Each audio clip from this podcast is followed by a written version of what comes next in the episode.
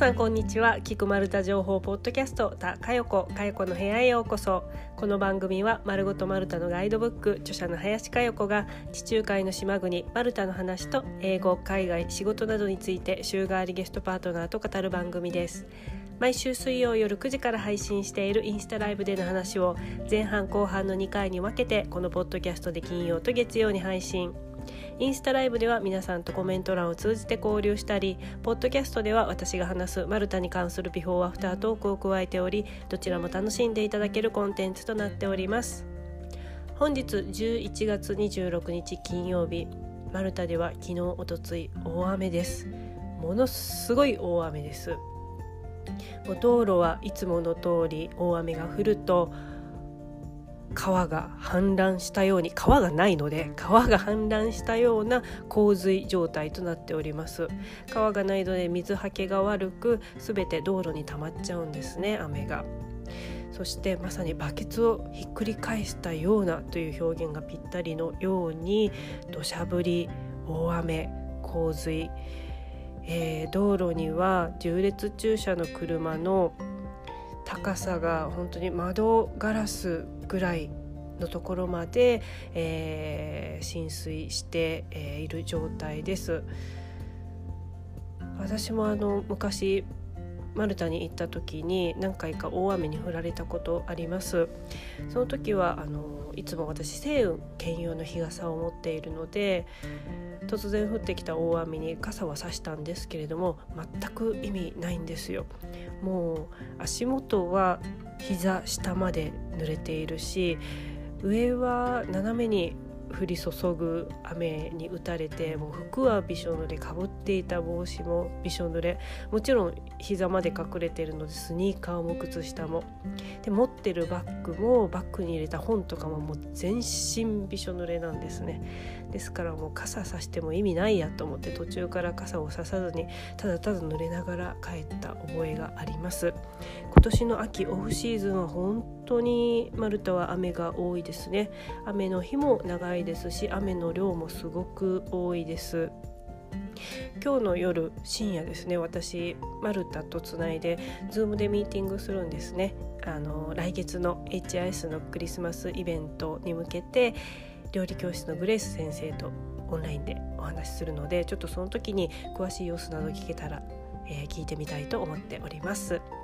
さて本日のゲストのご紹介です。先月のご出演に引き続きマレーシア在住の村上雅子さんです。村上さんは元愛媛の女性情報誌編集長。48歳で会社を退職してハワイ島へ短期語学留学。その後フリーランスになるも2017年に唯一の家族であるお父様が他界したことをきっかけに海外移住を考えられるように。バリ島やチェンマイでボディーワークの資格を経て2019年7月から猫ちゃん2匹とマレーシアへマイマレーシア My Second Home ビザで、えー、移住されました現在はアーリーリタイアメント生活を送られています前回よりもさらに詳しくハワイ島留学のお話をお聞きします。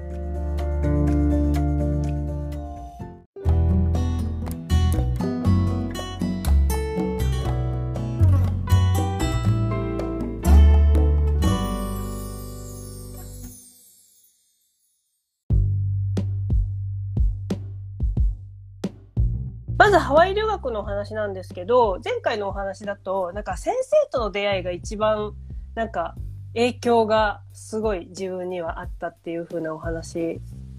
していただいたと思うんですが。そうですね。なんかあの、学校をどこにするかって結構その短期留学する前に調べるじゃないですか。はい。で、その中で、えっ、と、ドルフィンスイミングをするんだ、するしないは別にして、ハワイ島の留学って2校しかなかったんですよ。多分。たった2校あの、多分、ハワイ島は短期留学で受付してるっていうのが多分2校だったと思うんですね。で、えー、その中で、えっ、と、コナっていういうところに私は留学したんですけれども、はい、あの、その先生の、うん、えっ、ー、と、ことに対する参加した学生のブログが、はい、えっ、ー、と、めっちゃ評価が高かったんですよ。すごい、マットっていう先生なんですけど、マットがすごい良かった。で、えーっと、それで、あの、そのホームページを見て、あの、はい。そこに来たんですけどうん、ただ、なんかね、えーっと、現金でお金を持っていくんだったかな？多分、はい。なんかね、支払いがすごい特殊だったんですよ、そこ。え、事前振り込みじゃなく、現金ごっそりですか？で、持っていくっていう感じだったような気がして、え、なんでこんな感じって、その支払い方法だけちょっとハテナがあったんですけど、だからそれがすごいちょっと心のどこかに引っかかっていて、うはい。ーんと思ったんだけども、やっぱりすごい評価が高いので、いろんなブログを見てたら、で、そこに決めへました。で、実際に行ってみたら、ーはあの、い。本当にいい先生、いい先生というかね、いうか、なんかあの、こう、繊細な日本好きの方で、あの、白人、カリフォルニア出身の白人の先生なんですけど、生粋のアメリカ人なんですけれども、はい。なんかその、今まで持ってたそのアメリカ人のイメージ、私のアメリカ人のイメージって、うんハンバーガーとコーラとかもうガブガブ食べて、ファットな。なんかこう、なんか古いけど、ラジカセとか抱えてこう、なんかこれでビーチ歩いてるとちょかっと、料 b 理ボーイ流し的な。そうそうそう、入れ墨入れてるとか、そういうだったんですけど、はい。あ、こん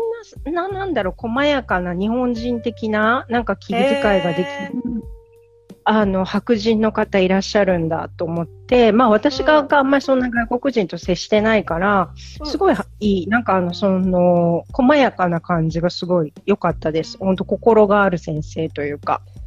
へえ、うんそれは事前にブログで読んでて、でもそのマット先生に必ず当たるっていうのは分かってたんですか？どの先生になるか分からないとかではなく。あ一応先生2人いるんですけど、マックスが6人のすごい少人数の学校なんですよ。あ、だからクラスも小さいけど、学校自体が小さいんですね、本当に。そうそうそうそう。だからずっと本当はそのマット先生がずっとやってたんだけれども、はい。なんかあの、サポートで、うんえーローカルの先生があのサポートに入って、2人体制でした、私の時は。へー。でもなんかアットホームだし、なんかね、うんもうみんなと仲良くなれていいですね。少人数で。先生もいつも一緒だと。うん。ただ、一個だけ、やっぱこれなんかあの短期留学とか語学留学される方うんで、あるあるだと思うんですけど、日本人対象なんですよ、その学校が。あ、なの。で他、の国の人はいないんですか？大体、えっ、と、他の国の生徒も教えることはあるらしいんですけど、うんクラスはもうオール日本人へー、そうなんですね。うん、だから、まあ、少人数とはいえ日本人なので、やっぱお昼に日本語で喋るとか、だから、結構あじゃないんですよ。だからちょっ、と聞こえにくかったです、今の。すいません。ずっと、なんかこう、英語環境じゃないんですよ。あ、はいはい。なので、うん、だからやっぱり語学学習だけに絞って考えると、うん。うん、だからバケーション含めて語学学習もするみたいな感じだったので、えっと個人うんしてたんですけども、やっぱりあの、英語を本当にがっつり習いたいっていう人には、ちょっと物足りなかったかもしれないなと思います。なるほど。じゃあ、その学校にいる間ももちろんみんなで一緒に過ごすと思うんですけど、休憩時間とかも。うん、うん。学校終わって、宿はどうなるんですか、みんな一緒ですか？また宿も。で、バラバラですか？あそれは。えっと、全員ホームステイです。あの、ローカルの方のへえ、うんじゃあ本当にハワイの人たちのところにみんなばらけるから、そこはなんかもう各家庭の環境に入れて、またそこでコミュニケーションを取れてっていう。うん、うん、うん。へえ、すごいですね。ハワイ島に本当に入り込めますね、それね。うんただ、ね、もう、うんもうないんですよ。もうやめてしまって、ええそうなんですね。あらそ。うなんです、なんです。だから、あの、その学校もないし、で、うん例のドルフィンスイミングも、うんあの、今年の10月23日に、はいあの、正式になんかあの、こう、ドルフィンスイミングが禁止になる法律が可決されてしまったので、はい。あの、ハワイでは、はい。あの、実質私がやってたようなドルフィンスイミングはできなくなっちゃうんですけど、それはハワイ島だけじゃなく、もうハワイ全体でもいやう、禁止。えーとね多分そもそもハワイ島くらいしか、うん、えっ、と、野生のドルフィンスイミングはできなかったと思うんですよ。うん、うん、うん、うん。でまあえっと、うんうん。なので、まあでもハワイ全域かもですね、これ。ちょっと詳しく、えーあ調べられてないんですですね。そこはちょっと、あの、行く、行きたい方はご自分でちょっと一旦調べた方がいいですね。全体がどうなのかっていうところはね。そうなんですね。それはちょっと残念ですね。うん。そうなんす。です。だから、実はもうドルフィンスイミングがハワイ島では禁止になったので、うんもしドルフィンスイミングをしたい方は、あの、日本だと、えっ、と、小笠原諸島か、あーどこだったっけ？三倉島と利島はい。えーですね。だとできるのかな？多分ドルフィンスイミングで、えーは Google で検索したらすぐ出てくるので、そうですね。三倉島か利島で小笠原諸島ですね。で、海外でドルフィンスイミングができるのは、もうバハマぐらい。えー、そうなんですよ。そんなに限られるんですね。うん、あの、ドルフィンウォッチとか、うんえっと、プールにいる子に触ったりとか一緒に泳いだりっていうのはできるんですけど、はい。野生のドルフィンスイミングは意外と少ないんですよね。私が調べた範囲では。うん確かにあの、四国でもできましたよね。あの、高知で ドルフィンスイミング、高知沖にね、船出て見に行くとか、あと香川にも有名ななんかプールのセラピーとかもあった気がするんですけれども、確かにその野生とっていうんじゃなければたくさんあるけれども、うん本当に野生と一緒にもう海で泳ぐってめちゃくちゃ貴重なんですね。あ、そうですね。だから、うん多分、私が7年前に調べた時もあんまりなかったと思うし、はい。今回ちょっと調べ直しても、やっぱ同じような状況だったと思います。あー調べていただいてありがとうございます。でも、編集長、本当い、行けてよかったですね。7年前とはいえ、こういうのってやっぱご縁ですよね。うんうんうんうん。行きたいって思った時に、やったから、うんそうなれたけど、その時やってなかった、後で何年か後にやればいいわって思ってたらコロナで行けなかったとか、じゃあコロナ終わったら行こうって思ったら、じゃあもう法律で禁止されてできないとかってなったら、ねえやっぱこれって本当にご縁でありタイミングなんだなって聞いてて思いました。うんうんうん。うん。もそう思います。でも、なんか、実際自分がその海外で生活したり、そのドルフィンスイミングに行ったりっていうのは、はい本。当にこう、シンクロがパタパタと起こってこうなった感じなんですけど、うん、私にとって必要だけど、はい。うん、そ正直言うとね、そんなに私、その、の英語も得意じゃないし、あの、海外生活すごい憧れてたわけでもないし、で実際生活してても別に愛媛と変わらんやんと思うところもあるし、だから、なんか別にその場所とか、あの、ななんていうのかな、行か、行く、どっかに行くと変わるとかっていうのももしかしたらその人次第、はいうんうん。あー、なるほど。ど、ど、見てど、どこに行ったとしても結局自分がどう生きたいかどうありたいかっていうことですか？うん、だと思います。だから、その土地のエネルギーとか、なんか相性みたいなものがあるので、うん。えーまあ、例えばそこに行くことによって得られるものももちろんあると思うんですけど、うんあの、私にとって合うけど、うんあの、その人にとって合うかどうかもわからないし、うんで、私日本だし、うんだから、あの、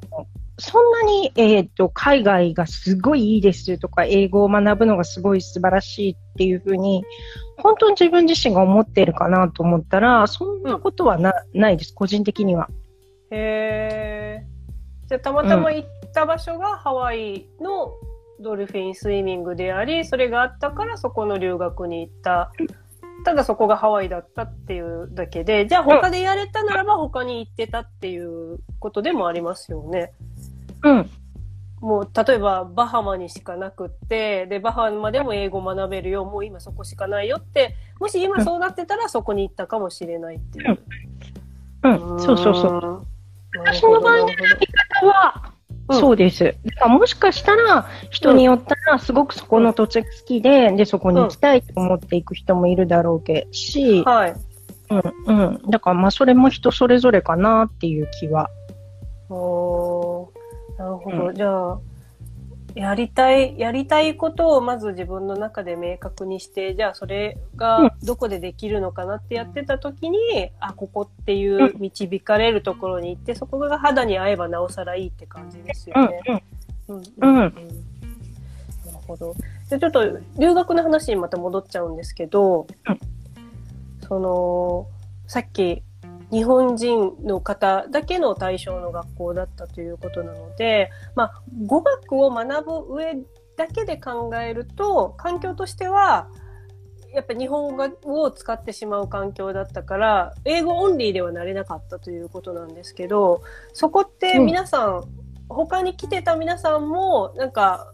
学びと他のバケーション半々みたいな感じだったから、みんなそれはそれで OK みたいな満足度だったんですか？それとも人によっては、いや、私はちょっと喋らないわみたいな、こう、ちょっとみんなと一線を画してみたいな人もたまにいるじゃないですか。うんうんうんうんうん。どう、どんな感じだったんですか？他の皆さんは。ああ、でもなんか目的はみんな人それぞれで、年齢も私より年上の方もいらっしゃったし、すごく若い子もいらっしゃって、うんでちょうど私が行った時に、うん。20代で、えっ、と、私と同じ2ヶ月で、あの、はい。来た子のが、ちょうど、あの、3.11はい。で、2014年ですから、はい。3.11で、えー被災して、まだ3年とかそれぐらいの時に来ましたっていう子もいましたし、だからどちらかというと、なんていうのかな、まあ人数も人数だし、これもご縁だと思うんですけど、はいなん。か勉強だけを目的にしてきてるというよりも、うんななんていうのかな、こう自分の人生を見つめ直すというか、こうそういう感じで来てる人が多かったような気はします。ああ、ハワイ島を選んでる時点でもしかしたらそういう方が多いのかもしれないですね。うんうん。オアオアフにもいっぱい語学学校は、ね、種類で言ったらいっぱいあると思うし、そして、本当に語学に力入れてるところっていうのもあると思うから、おそらくそっちをね、英語だけって思ったら行かれる方も多いけど、ハワイ島、あえてハワイ島っていうことは、それ以外の何かを皆さうんうんうん。ん、なんか人生ちょっと見つめ直したいとか、なんか人生の休息だったりとか、いろいろあったんでしょうね、そしたらね。うん、そうですね。だからなん、うんなんて言うんだろうな。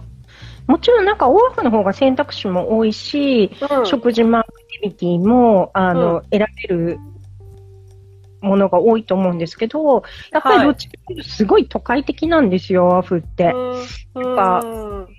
めちゃめちゃ私のイメージですけど、東京に海がついてる感じ。だまあ確かにそうですね。から、なんか東京に、あの、リゾートがセットになりましたみたいな感じのイメージなうんうん。もうすごい、こう、キラキラしたおしゃれな感じなんだけれども、あどちらかというとハワイ島の方がプリミティブというか原始的な印象で、うん。やっぱりなんかあの雰囲気も、ね、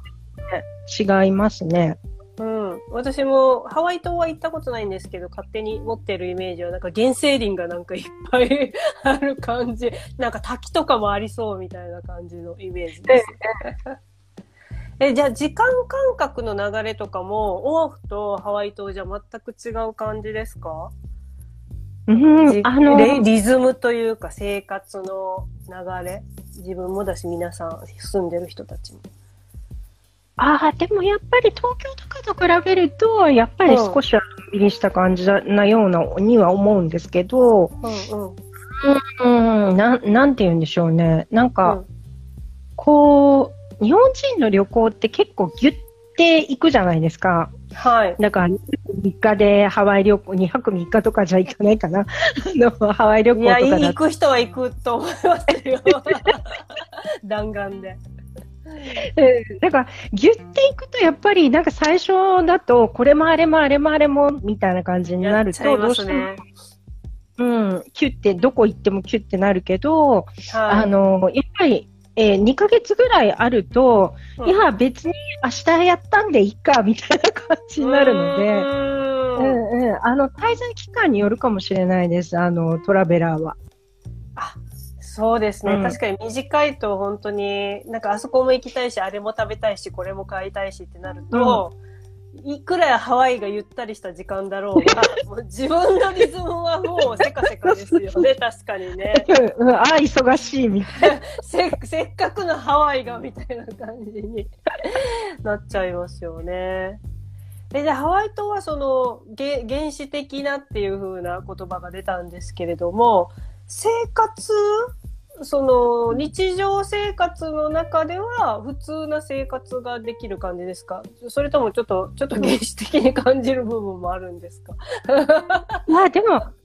なんかね、そんな長期で海外に行くって言ったら、林さんも多分そうだったと思うんですけど、何がいるのかなと思って行ったことない国とかだったら、結構いろいろこう揃えるじゃないですか。で、も、変な話、先進国って大体どこ行っても一緒だなっていうのが、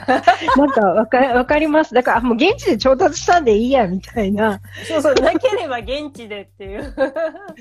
うん、うん、うん。あ、じゃあハワイ島でもそれは叶う感じなんですね。とりあえずもうなければ現地で買えばいいみたいな。うんうん、そうそうそうそう。だから、あの、うん、そんなに全然日本と変わりがない感じですよ、ほぼほぼ。へえ、そうなんですね。うんなんかでもその学校ね、いいって聞くだけになくなったのはちょっと本当残念ですね。うんコロコロナなの影響でなくなってしまったんですか？えっとね、私と同い年か1個下ぐらいだったんですよ、先生が。うーん。で、私と同い年で、はい、なので、私が行ってた時点から、もうんう、いずれはなんかこう、カフェとかしたい学学校。自分がやり続けるっていうんじゃなくって、なんかもはいうこれは、あの、やめて別なことがしたいみたいなことをちらっとおっしゃってたので、多うん分、それも、学をされてたんじゃないかなというふうに思います。なるほど。うんうーん、そっか。じゃあ、聞いてる皆さんでハワイ島に留学したいという方は、ちょっと、ね、いい学校だから行きたいと思われたかもしれないけれども、ちょっと他の学校をまた選んでいただくしかないですね、そこはね。うん。あそうそう、ドルフィンスイミングね、あの、先ほどハワイ島で禁止になってしまったという話だったので、ちょっとマルタも調べたんですよ。でもマルタもやっぱり、あの、野生のイルカと外の海で泳ぐのではなく、もうプールで泳ぐプログラムしかなかったので、ちょっとハワイ島で編集長がされたのと同じようなセラピーのはなかったですね。残念ながら。ううんうんやっぱど、どやっぱどこもこうマリンパークみたいなところで、ね、なんか30分間だけちょっと触れるとか、ちょっと一緒に一瞬泳げるみたいな感じになっちゃいますね、うんこれね。うんうん。だからなんかあの私がやってた時も、ドルフィンには触ってはダメとか、あの、例えば、こう、脅かしたりとか、追いかけたりとか、フィンにこう、ストレスがかかるようなことはしないでねって、まあ先生とかには言われてたんだけれども、あの、中には、こう、イルカが泳いだ貴重な水杯100ドルとかって売ってたりとか、なんか何それ？イルカ系イルカで商売する人たち。だからあのへたりとかする人もいて、まあ、あの、みんながそうじゃないんだけれども、やっぱりその、イルカを守るっていう意味合いが強いんじゃないかなと思います。ーうん、うん、うん、うん。うん確かに。でもあの、その、へ先月、編集長にうん初めて出ていただいたときに、そのドルフィンスイミングの話がすごい反響があって、なんかもう人生、人生が変わる、なんかもう現世に戻れないみたいな話をされてたじゃないですか。元の生活に戻れないみたいな。え、そんなに影響あるならこうやりたいみたいなメッセージとかもちょっともらって。うんうん。うんあでもこれもね、私はたまたまその時ドルフィンスイミングだったんですけれども、はい。あの、なんだろう、自分の気づきっていろんなところにあるので、例えば、すっごい美味しい料理で気づく人もいるし、うなんかの、えーワインバーのオーナーさんなんですけれども、うんそのワインバーのオーナーさんはもうすすごいエリート街道まっしぐらだったんですよ。へ。大学国立有名大学に出てて、エリート街道まっしぐらだったんだけれども、一杯のロマネコンティで、もうガンってやられちゃって、で、うん。えっ、と、地元に帰って、ワインバーを開くっていうことを決めたりとか、なんか、あー。人によってそれぞれかなっていうふうに思いますね。あなるほど、なるほど。そうか、ドルフィンスイミングが効くじゃなくって、うん。へ編集長はたまたまドルフィンスイミングだったけれども、それのこう響く出会いっていうのはタイミングもね、もちろんだけれども内容も人それぞれっていうことですね。うん。う。うんーんちなみにドルフィンスイミング何回ぐらいされたんですか？滞在中に。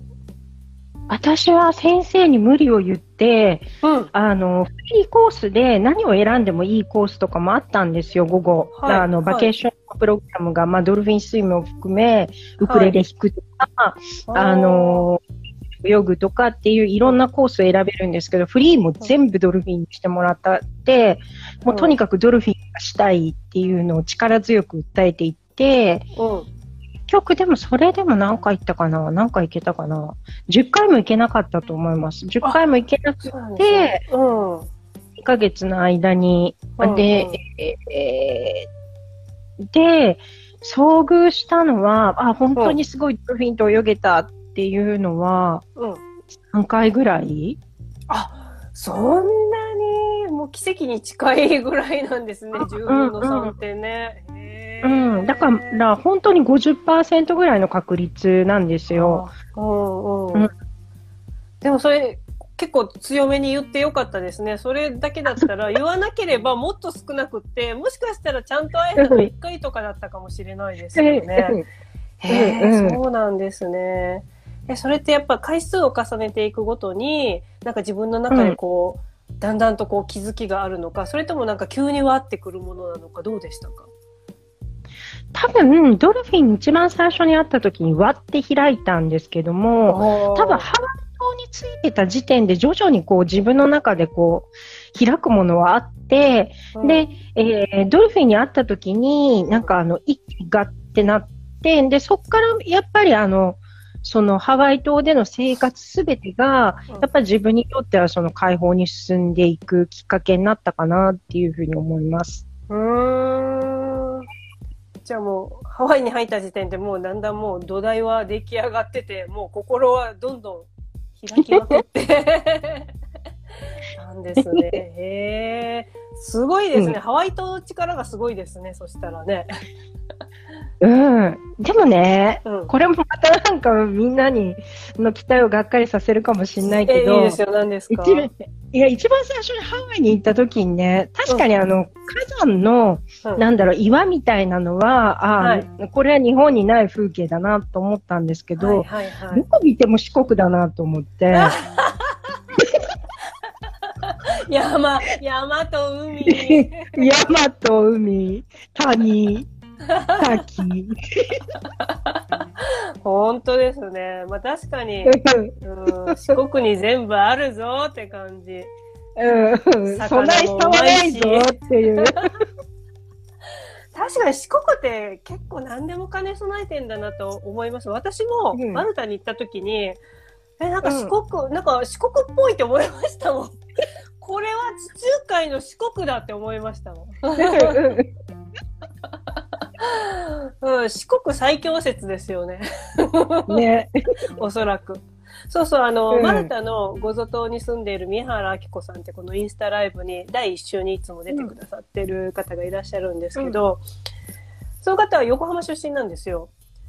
でもうんご縁あって、そのしまなみの大三島だったかななんかそこにこうリトリートとかでこう行く機会があって、もうすごい気に入っちゃって、もうあの、うんうん老後はあの四国に住みたい、もう四国の島に住みたいって言ってます。やっぱ気に入る方多いですよね。気に入って移住っていう方ね、すごい、私があの愛媛行った時からすごい聞いてたんで。そっか、うんあ、でも、編集長がハワイで四国にシンパ、四国とハワイのシンパシーを感じたように、私もマルタに感じたので、なんかやっぱり、うん原点は四国。いいじゃん、四国で、みたいな。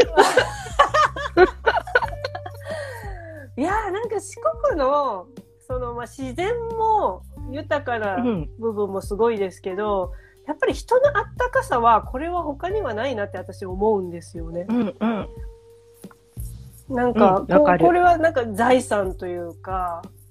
うん。なんかそんな嫌なやつやいないじゃないですか。なんか急に会った知らない人もだし昔から知ってる人も。だからこれはこれはまず皆さん四国に行っていただくところから 始めてえ海外東京って、はい。さあ、東京って結構殺伐とするの、あ私はその殺伐がすごいありがたいなっていうふうに思ったたちなんですよ。うん人によったらやっぱ冷たいとか言われる方いますけど、私はそのこうつかず離れず感でも助けてって言ったら助けてくれるでもほっといてくれる方が私ありがたいんでうん。うん。なので私はその殺伐がいい意味で捉えてます。まあ、確かうんにすごい嫌な人っていうのは例えばあの駅とかでめっちゃバーンぶつかった時になんかチッとかって舌打ちする舌打ちもう思いっきりしてくる人とかえそんなわざわざします？って言いたくなるぐらいなんかみんななんか心が多分ね死んでるんですよ。心が刻んでる人が多いな。ってなんか満員電車とかたまたま自分は旅行に行く時に、でもみんなはこう仕事に行くすごいなんかシーンみたいな感じだけど私が東京初めて来た時思ったのはみんな女性の方とかもみんな綺麗な格好してブランド物とか持って髪とかも綺麗に巻いてなんですけどめっちゃなんか肌が疲れてんなみたいに。なんか綺麗なんだけどよく見ると綺麗じゃないっていうわかります？はそのしそう。で四国の子たちは本当にこう中からツヤツヤみたいなこうばっかじゃないですか。ピュアピュアの肌からも綺麗まあ水が綺麗っていうのもありますけどなんかこういうとこだろうなってなんか来た時すごい思ってました。なんか電車に乗って疲れてる働く女子たちっていうのをいっぱい見て これはこう環境と食べ物と水と人が作るんだなこのコンクリートジャングルの殺伐とかった感じはって思ってました。あでも、なんか私ね、やっぱり四国が長かったし、で、はい。えっ、と、ハワイに行った時はそんなに感じなかったんだけど、はい、えっ、と、来る時ハワイとハワイエアラインで帰ってきて、オアフに帰った時まず空気がドンと重くなったんよ。なんか、なん人のその殺伐とした感じを、あの、むか前より会社員やってる時より、あ、感じると思って、だからみんながちょっとイライラしてる。まだ飛行人いっぱいだなっていうのが、ーはい。え、なんか、え、こんな感じやったっけ？と思って、ハワイから、まあ、オアフから成田に着いた途端に、はい。もうなんか鳥肌立つぐらいやったよね。あの、その空気。で、なんかあの、子供が一緒のバスに乗って、子供連れてお母さんがバスに乗ってて、で、私がそのバスに乗ったら、なんかもう、サラリーマンと男の人とか、チッって感じなんよ。ちょっと子供がしゃべいますよね、本当ね。うんだからなんかね、んで、成田とかでみんながこう、いろんなところに寝てたりするじゃん。なんかあの、上便とか乗るのに。はいはいで、なんか、ヨンとした感じだし、はい。いや、もうあっという間に、東京で2、3泊しようかなと思ったんやけど、もうチケット取りながら、あっという間に四国に帰ろうと思って帰った。なんか、もらいそうですよね。せっかくこう、ハワイ島で、パーンってこう、すべて、もう、そぎ落として、オープンマインドできたのに、もう、成田入った途端、もう、どっと変なものもらえた。それ、あれですかね、編集長が、こう、前言ってた、こう、どんどん、こう、鎧が溶けていくような、なんか、こうね、うん。ひびがこう入ってパラパラっとこう、溶けていく感じがしたっていうのがなくなったからこそ、なんか受ける気ドーンっていうのがすっごい感じたんでしょうね。うん、だから、多分みんな、えっ、と、そういう感性みたいなのを持ってる、生まれてると思うんですけど、はい。あの、だんだんなんかそれが、こう、いろんな鎧あの、現実に当たる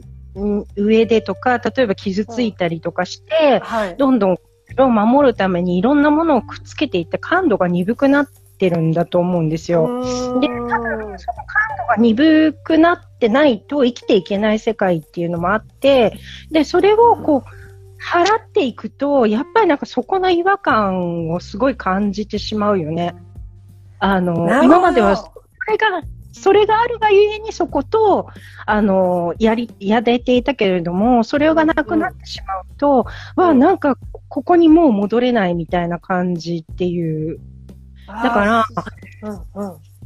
うん、だからなんかやっぱりある程度自分分がそこに行くっていうのには、あの、うん、覚悟はいるかなっていう気はします、本当に。ああ、なんか今のすごいしっくりきました。うん、自分がそこでや、やりきれる、なんか乗り切れるためになんか抱えていた鎧が、まさに編集長はハワイ島でなくても生きれる自分になったからこそ本当にありのままの自分のまんまで生きることをし知れたっていうか。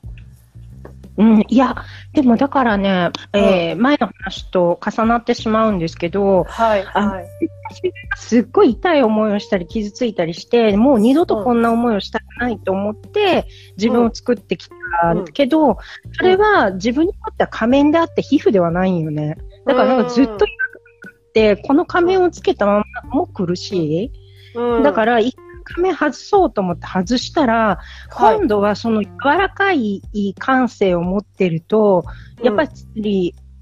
周りは変わってないわけじゃん？あの日常生活っていうことは。だったら、あの、合わなかったことっていうのがどんどん現実化していく。だから今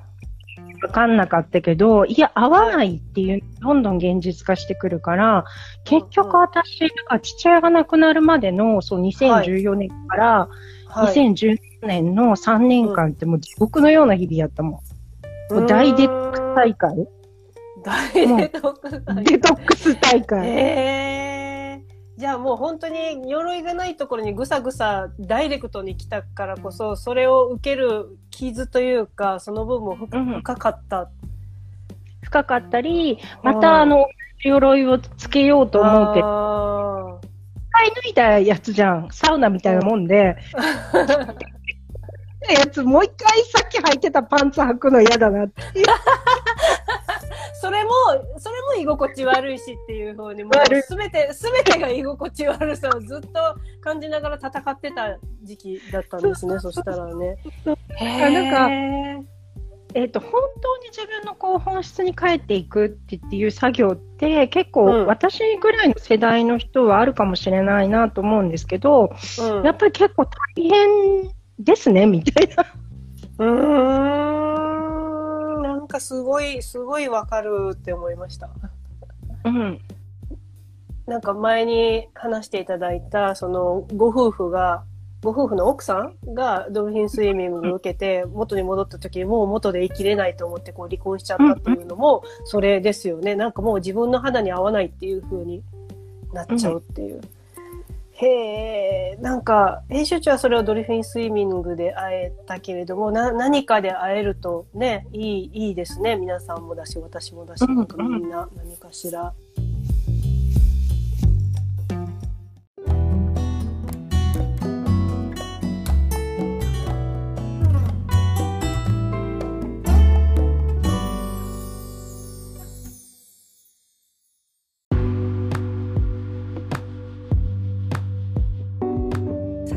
ザラに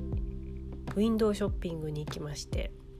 まあ、結局何も買わなかったんですが今日の村上さんのお話の中で荷物をなければ現地で調達すればいいっていう風なお話が出ましたよね。あ確かに私もマルタに行った時冬に何を持っていけばいいか分かんないから、